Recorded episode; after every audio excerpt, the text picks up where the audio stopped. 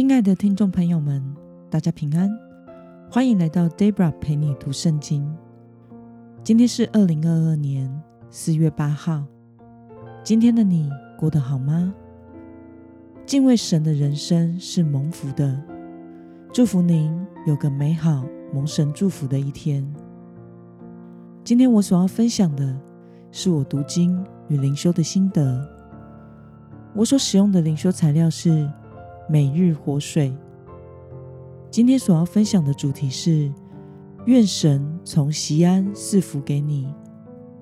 今天的经文在诗篇第一百二十八篇以及一百二十九篇。我所使用的圣经版本是和合本修订版。那么，我们就先来读圣经喽。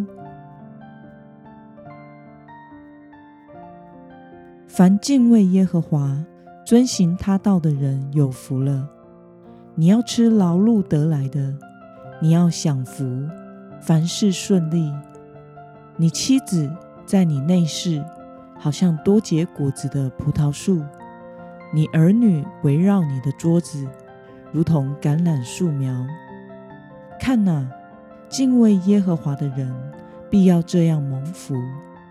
愿耶和华从西安赐福给你，愿你一生一世看见耶路撒冷兴旺，愿你看见你的子子孙孙，愿平安归于以色列。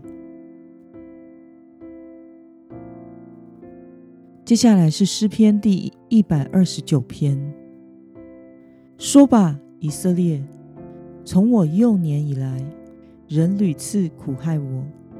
从我幼年以来，人屡次苦害我，却没有胜过我。扶犁的人在我背上扶犁而根，根的犁沟很长。耶和华是公义的，他砍断了恶人的绳索。愿恨恶西安的都蒙羞退后，愿他们像房顶上的草，一发芽就枯干。收割的。不够用手抓一把，捆壳的也不够抱满怀，过路的也不说愿耶和华所赐的福归于你们。我们奉耶和华的名给你们祝福。让我们来介绍今天的经文背景：诗篇第一百二十八篇和一百二十九篇仍然是上行之诗。今天的经文。再一次提到锡安，我们前几天有说明，锡安山是位于耶路撒冷的一座山。锡安常常用作耶路撒冷的别名。让我们来观察今天的经文内容，在诗篇第一百二十八篇中，诗人是如何描述蒙福之人的特征？以及他们的福分源于何处呢？我们从诗篇一百二十八篇的第一、四、五节可以看到，诗人说：“遵行神的话语，敬畏耶和华的人有福了，他将得着从神喜安给予的赐福。”那么，在诗篇第一百二十九篇中，诗人提到什么样的人？会蒙羞呢？我们从诗篇一二九篇第五节可以看到，诗人说：“恨恶西安的人会蒙羞。”让我们来思考与默想：为什么敬畏神的人会蒙福，而恨恶西安的人会蒙羞呢？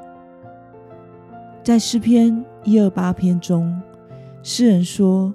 敬畏神的人会蒙福，他将得着神从西安所给予的赐福。而在诗篇一百二十九篇中，诗人提到长期苦害以色列的恶人，并说神是公义的，必会审判恶人。而这些恶人共同的特征就是恨恶西安。这是什么意思呢？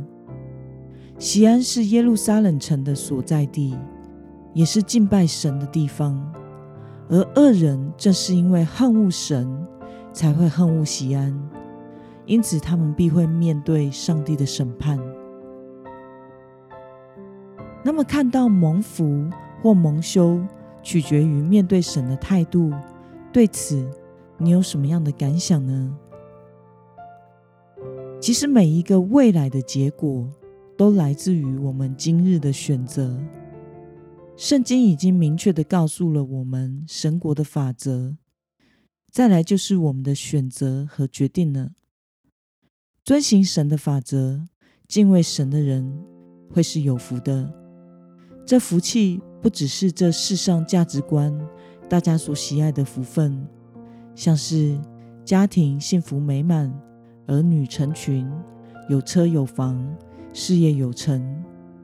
另外，还包括了我们心灵和灵魂层面的蒙福、平安、喜乐与健康，是有钱也买不到的。蒙神视为珍宝的疼爱，更是人生中最大的幸福。生命有盼望，为我们带来活下去的动力。知道自己即使离世。也是在天上与主同乐在一起，不用害怕。这样的人生才是真正蒙福的人生，而不敬畏神、抵挡神的人生，就无法享受这些福分了。